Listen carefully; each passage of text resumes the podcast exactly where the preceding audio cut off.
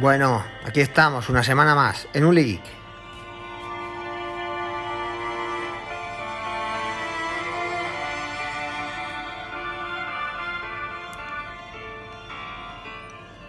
Es lo que lees cuando no tienes que hacerlo, lo que determina lo que serás. Esto decía Oscar Wilde.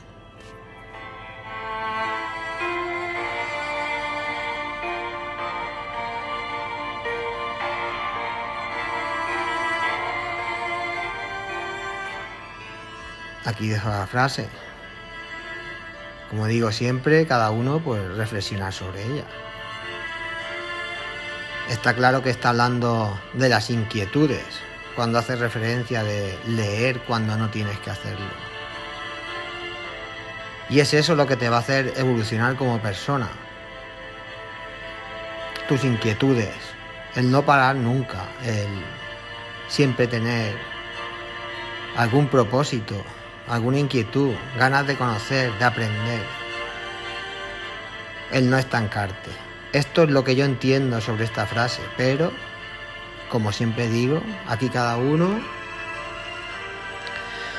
tiene que valorar y sacar sus propias conclusiones, porque estas son mis conclusiones, cada uno debe sacar las suyas. Es lo que lees cuando no tienes que hacerlo, lo que determina lo que serás. Aquí os lo dejo a vosotros.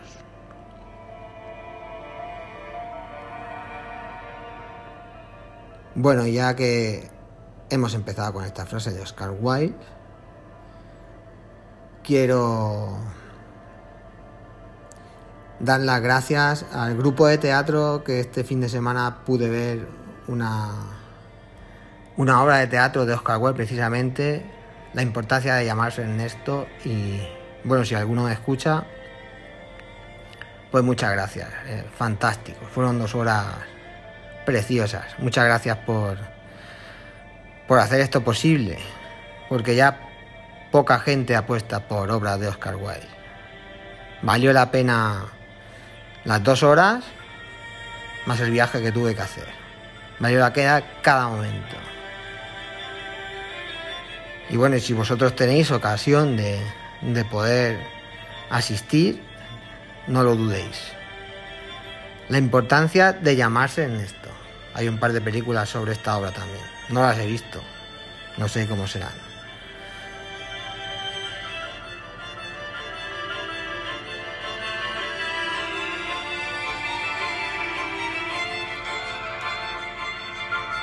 Empezamos.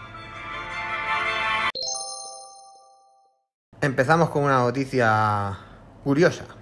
Sebastian Vettel, uno de los pilotos de Fórmula 1, que ha corrido este fin de semana en Cataluña, en el Gran Premio de Melo, eh, pues aprovechó la visita a Barcelona para dar una vuelta por, por, la ciudad condal. Y en el centro de Barcelona, pues le han robado la, la mochila en la cual llevaba los, los iPods. ¿Y qué ha hecho Sebastián Vettel? Coger un patinete eléctrico y mediante su móvil y la localización de los iPods ha estado persiguiendo a los ladrones para intentar recuperar la, mochila, en la cual aparte de los auriculares pues lleva la documentación. Finalmente, tras, tras seguir la pista de los auriculares, ha encontrado los auriculares porque los ladrones han tenido el acto inteligente de sacar los auriculares de la mochila y dejarlos fuera. Entonces ha encontrado los auriculares, pero la mochila no, no la ha podido recuperar. Bien, pues aquí en esta noticia aunamos dos conceptos. El, de tecnología, si a mí hace cuatro años me dices que puedes perseguir unos ladrones siguiendo el rastro de tus auriculares inteligentes mediante un patinete eléctrico, eh, pues cuanto menos me sonaría película, ¿vale? Ahora es algo ya totalmente que vemos eh, de manera habitual tanto los patinetes eléctricos como esta noticia que ya he traído de los iPods, tanto en la guerra como en otras ocasiones, ha dado varias veces. Y, y también toca reseñar pues que Barcelona cada vez es menos segura. Eh, lo que es el centro de Barcelona está siendo totalmente un caldo de cultivo muy bueno para los carteristas, como estamos viendo aquí. Bueno, eh, al final Sebastián Vettel ha podido recuperar los iPods, pero no ha podido recuperar la, cartera. Ha hecho la denuncia pertinente a los mozos de escuadra y poco más. Bien, pues aquí queda la noticia como mera curiosidad tecnológica por el seguimiento de los auriculares y la, la, persecución de los ladrones en patinete eléctrico y, y deportiva por ser el personaje quien es. Además del apunte y que cada vez estos hurtos en el centro de Barcelona son más habituales. Bueno, traemos una noticia importante y es una colaboración. Y es que Xiaomi se ha asociado con Leica.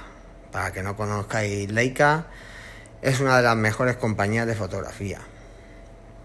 Bueno, está claro que esta, asociación es para intentar mejorar la calidad de las cámaras de los teléfonos de Xiaomi. Bien, pues esta compañía estaba asociada con Huawei. Eh, está claro que Huawei era o son uno de los que mejores fotos hacen del mercado. Pero claro, Huawei, como hablamos siempre aquí, tiene el handicap de, de la sanción que tiene por parte de Estados Unidos y no poder contar con los servicios de Google.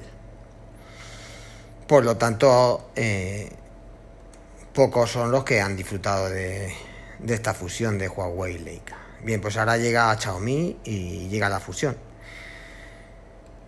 Vamos a ver cuándo, cuándo llega y en qué momento van a, van a montar las lentes de Leica en los Xiaomi. Eh, se está rumoreando que, que, podría ser en el próximo Xiaomi 12 Ultra, el Xiaomi 12 Ultra.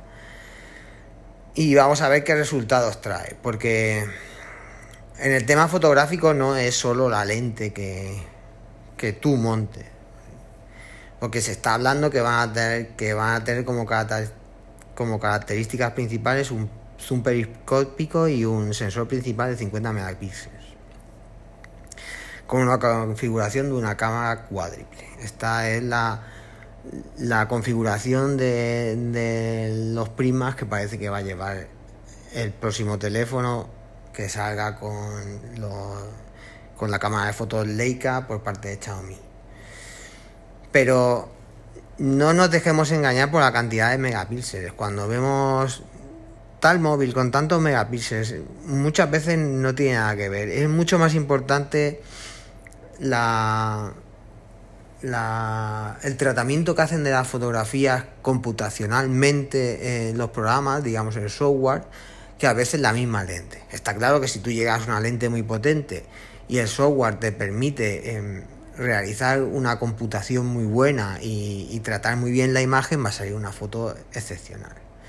Pero aunque, aunque la cámara de fotos, digamos, los primas que lleva el móvil sean un poco peores, si la capacidad de computación es mejor, aun siendo el prima mejor, teniendo eh, peor, perdona, aun si el prima peor, teniendo megapíxeles que otro, va a salir una fotografía mejor. Eh, esto es un claro ejemplo Apple, ¿vale? Apple, si tú miras, si tú vas a, las características de la cámara, eh, no es una de las mejores cámaras del mercado. Bueno, quizá el de este año varía un poco, pero normalmente nunca es una de las, una de las mejores cámaras del mercado. Pero eh, la capacidad de computación que tiene para el tratamiento de las fotos hace que sus fotos sean muy buenas, sin necesidad de tener una lente la mejor del mercado. Esto mismo hacen los Google Pixel. Los Google Pixel tampoco llevan una lente muy buena, pero con, la Gcam, con la, con la aplicación de, Google de, la cámara, hacen una, una computación de la foto muy buena y, quedan muy bien las, las fotos, sin tener que llevar una mega, una mega cámara ni muchos megapíxeles y tal. Entonces, Es muy importante porque sí, Xiaomi aquí parece que da un paso adelante en el tema de la fotografía. Con esta asociación con Leica. Pero eh, esto no quiere decir que vaya a ser de repente la mejor cámara del mercado. Porque tienen que evolucionar en el proceso de computación de las fotografías que hacen. Que no digo que Xiaomi sean cojos en este sentido, pero aún tienen que evolucionar un poco más. En, este, en este caso, eh, tanto los Google Pixel como los iPhone, como los mismos Samsung, que también tienen una capacidad buena de computación en el sector fotográfico, eh, le llevan, le llevan un, un pasito de adelanto a los Xiaomi de gama alta.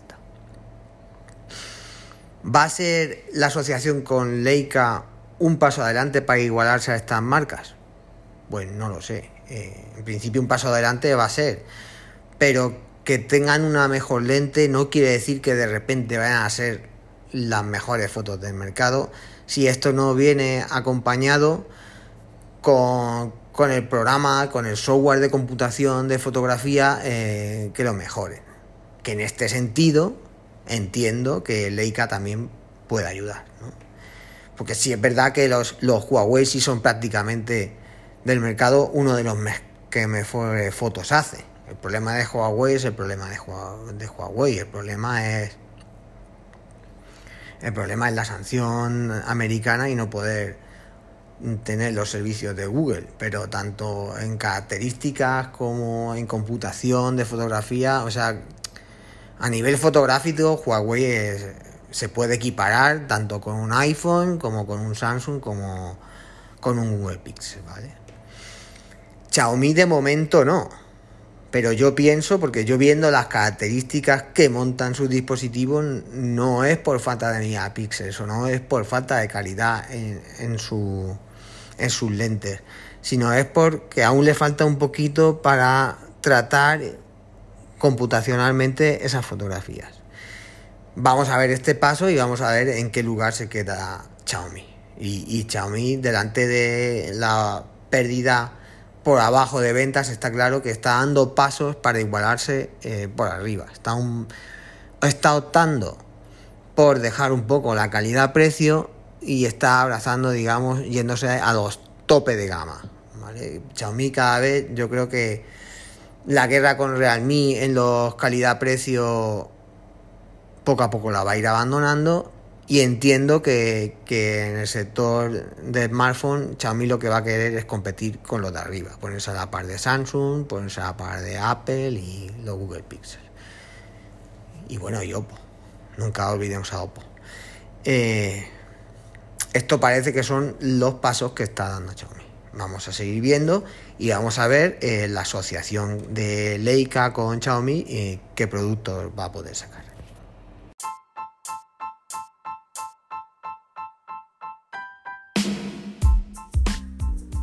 A los niños no les gusta la tecnología. Bueno, pues vamos a conocer cuáles son las aplicaciones más utilizadas en España. Estos datos son recabados por el estudio que ha elaborado la Asociación de Publicidad y Comunicación Digital de España. Estudio de redes sociales 2022. En este estudio pues, podemos ver que las, aplicaciones más utilizadas son, en primer lugar sería WhatsApp, en segundo Tinder, en tercero Spotify, cuarto sería Twitch, quinto sería iBox, sexto YouTube, séptimo TikTok, octavo Discord, empatado con Instagram. Asimismo, este estudio nos indica que los jóvenes de 18 a 24 años son los usuarios que están más horas conectados. Los españoles, según el estudio, pasan diariamente una media de una hora con 10 minutos en las redes sociales. Este dato significa un ligero descenso de 10 minutos respecto a años anteriores. También han hecho un estudio eh, de los dispositivos donde más se consume estas aplicaciones. El móvil, como podía ser de esperar, es el dispositivo preferido para conectarse, seguido por el ordenador, la televisión o la tablet. aunque el aparato que ha registrado un mayor uso durante los últimos meses ha sido el smartwatch. Las cuentas más populares son las del, entorno próximo, influencer y marcas. El informe señala que, a la mitad de los usuarios le molesta la publicidad en redes y que a una cuarta parte le gusta ver anuncios afines a sus intereses. Los profesionales de la industria publicitaria utilizan dichas plataformas para vender, generar notoriedad y como servicio de atención al cliente. Además han comprobado que las promociones son el contenido que genera más interacciones y tráfico. Tanto Facebook como Instagram son las plataformas más utilizadas por los profesionales en sus campañas e inversiones, según los datos que hemos podido conocer por, por el estudio este que estamos comentando.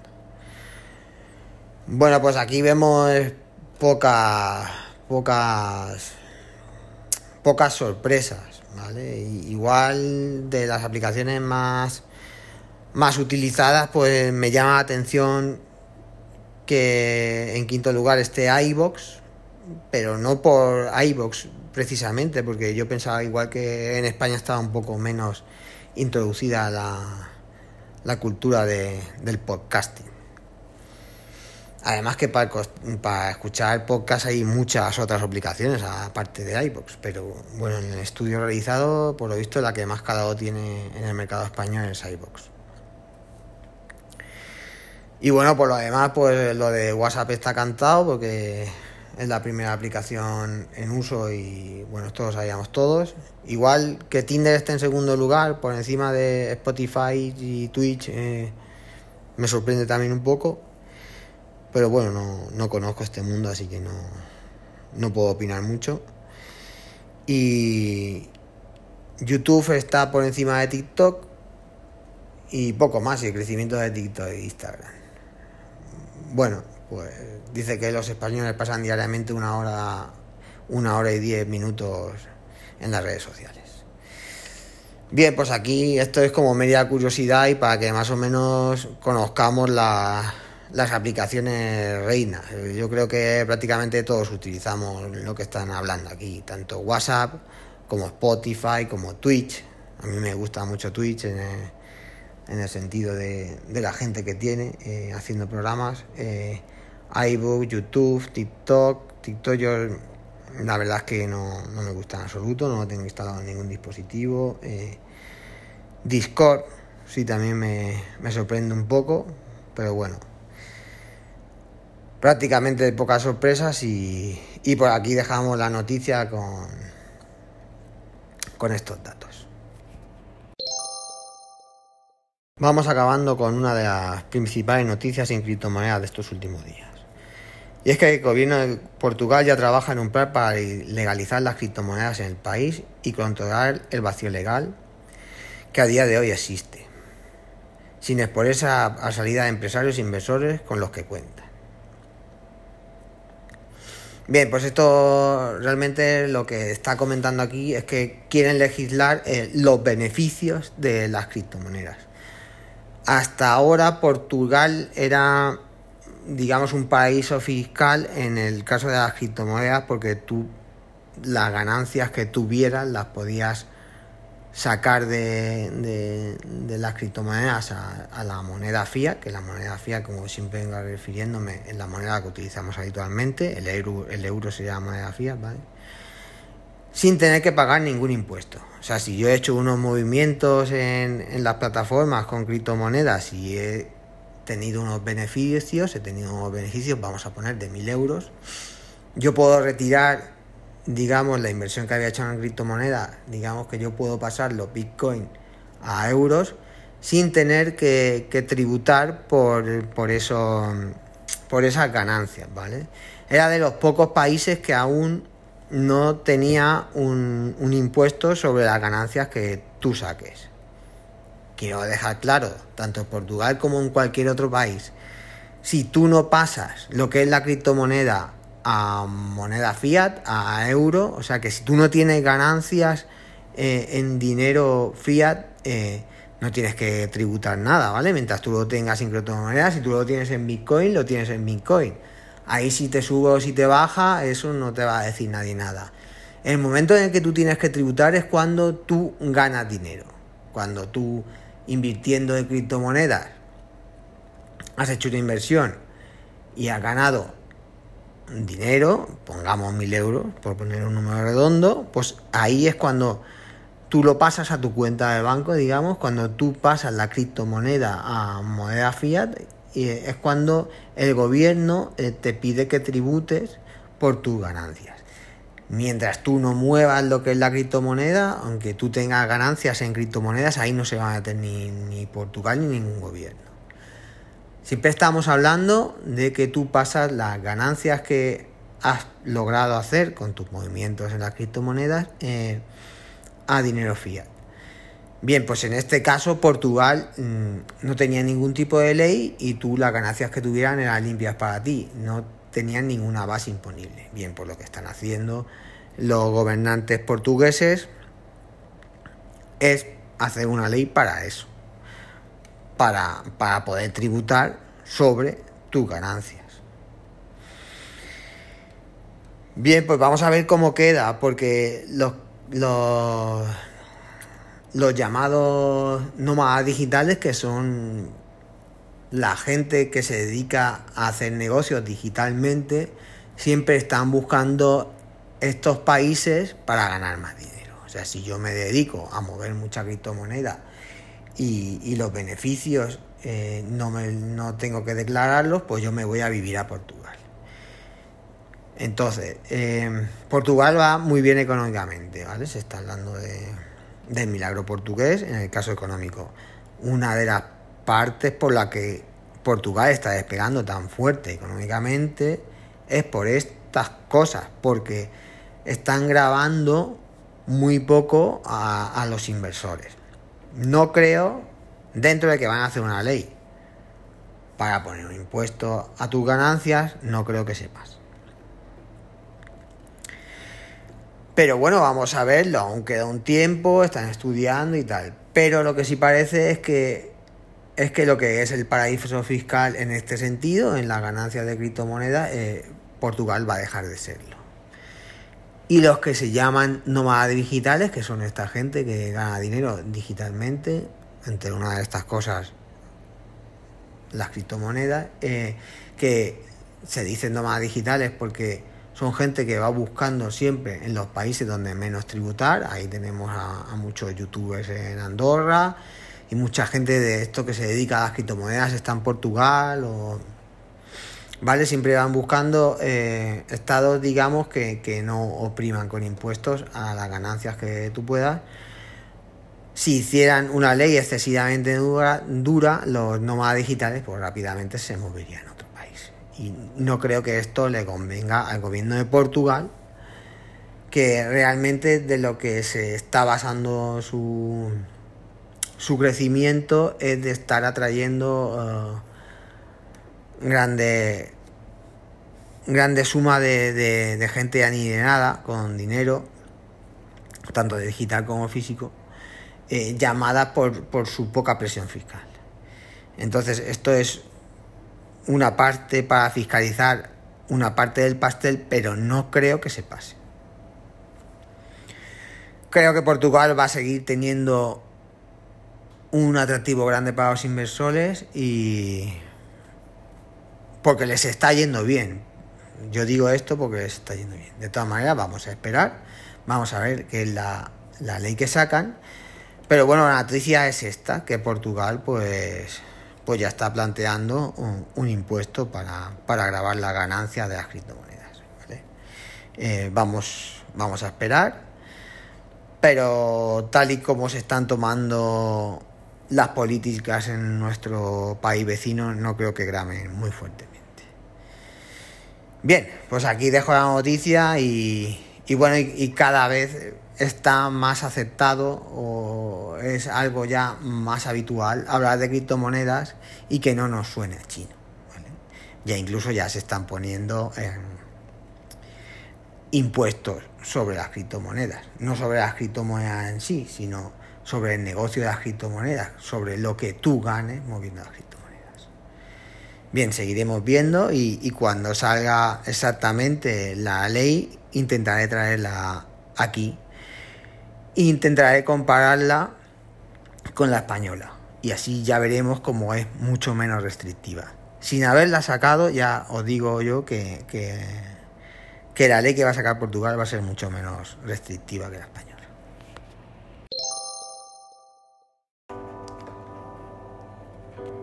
Bueno, pues nos despedimos ya por hoy. Recordando nuestra vía de contacto, uligeek.gmail.com Y recordando también que nos podéis encontrar en todas las plataformas de podcast. iVoox, Spotify, Apple Podcasts, Anchor, donde queráis. Allí donde busquéis, ahí estamos. Y recordar siempre, en la vida pasan cosas buenas y cosas malas, aunque la gente en las redes sociales solo pone las buenas. Hasta el próximo episodio.